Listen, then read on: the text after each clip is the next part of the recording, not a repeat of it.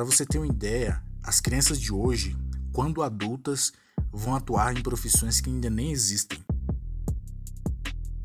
E considerando que os avanços tecnológicos também estão afetando nossa expectativa de vida, podemos nos preparar para pelo menos 50 anos de vida ativa de trabalho e tendo mais de uma carreira ao longo dessa jornada. Olá, você está ouvindo o podcast API Aberta comigo, Jean Barbosa. Fica agora com a obsolescência programada. Inovação. Essa palavra nunca foi tão usada. Antigamente, a inovação era evitada ao máximo, porque tornar uma ideia comercialmente viável pode levar tempo e custar muito caro. Eram poucos os que ousavam se arriscar.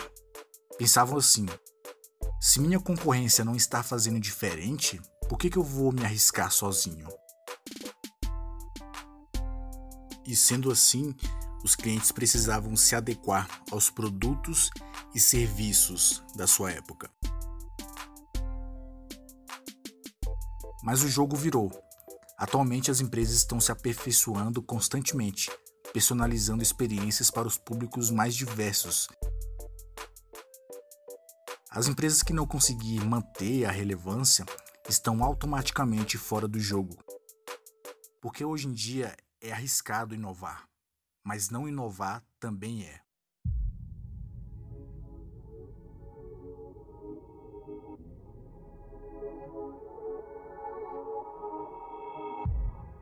Mas como viemos parar aqui?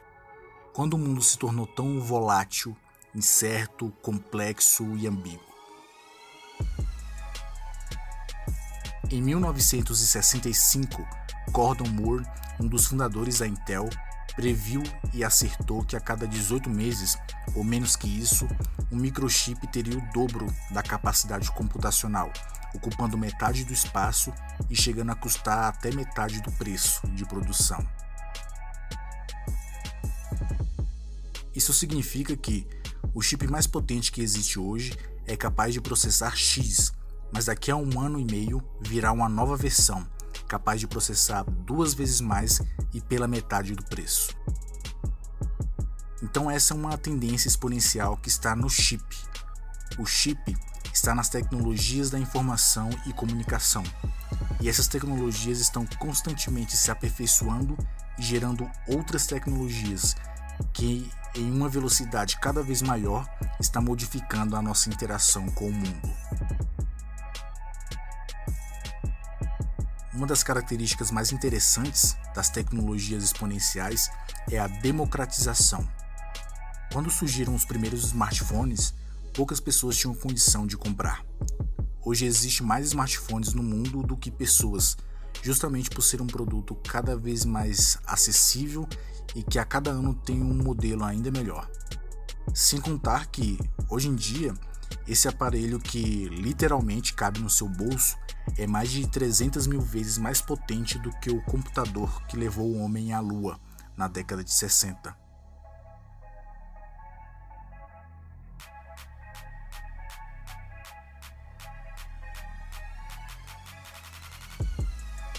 Então vimos até aqui que as tecnologias são cada vez mais potentes e acessíveis.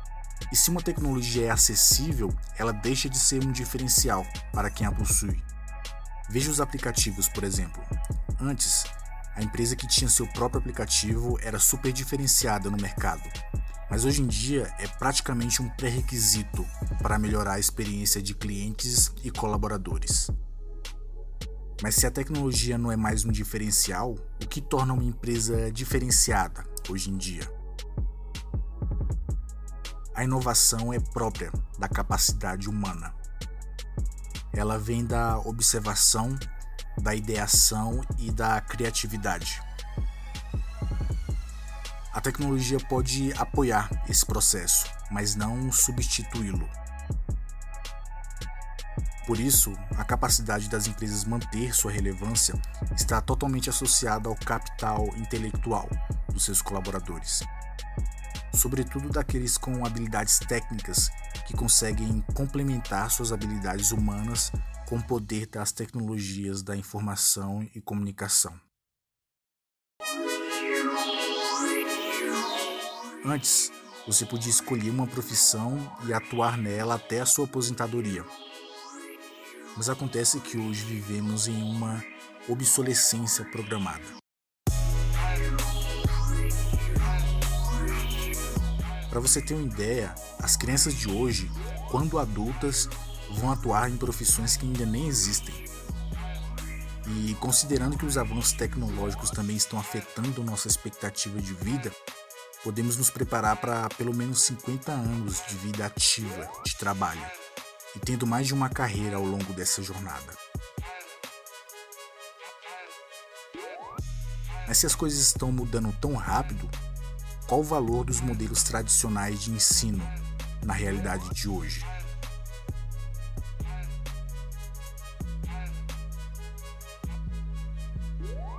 Vivemos em um ecossistema de transformação que evolui em uma velocidade que não fomos preparados para nos adaptar, porque nem mesmo as instituições de ensino foram capacitadas para acompanhar esse ritmo.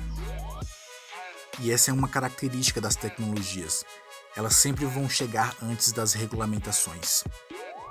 A inovação nunca vai encontrar um ambiente perfeito, até porque ela costuma surgir da ausência de recursos.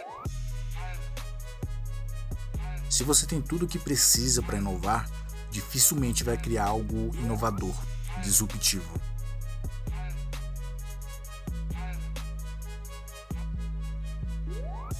Se a gente observar as três últimas eras, não houve uma data exata em que saímos da era agrícola para a era industrial, da era industrial para a era digital.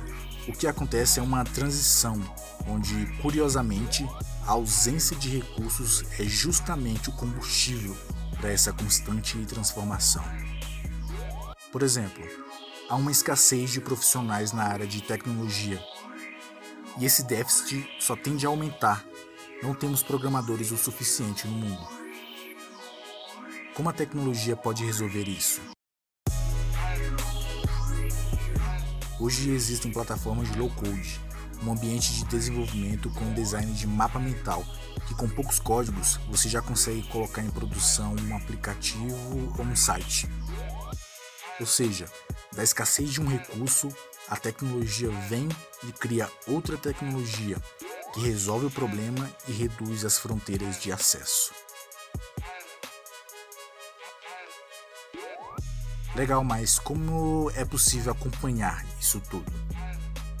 Não se trata de acompanhar tudo, até porque isso é humanamente impossível. Se trata de manter a relevância naquilo que você entrega. E para isso, as regras dos três horizontes podem funcionar como uma bússola nesse mundo VUCA. Primeiro horizonte: pagar as contas. Um futuro promissor depende de um passado em dia. Segundo horizonte, mantenha o que está dando certo e corrija o que está errado o mais rápido que você puder. Terceiro horizonte, olhe para o futuro. Saiba analisar as tendências tecnológicas da sua área. Não tenha medo de experimentar. Comece com algo pequeno, alimente sua curiosidade e vai. Com isso, chegamos ao fim de mais um episódio. Espero que tenha gostado e valeu!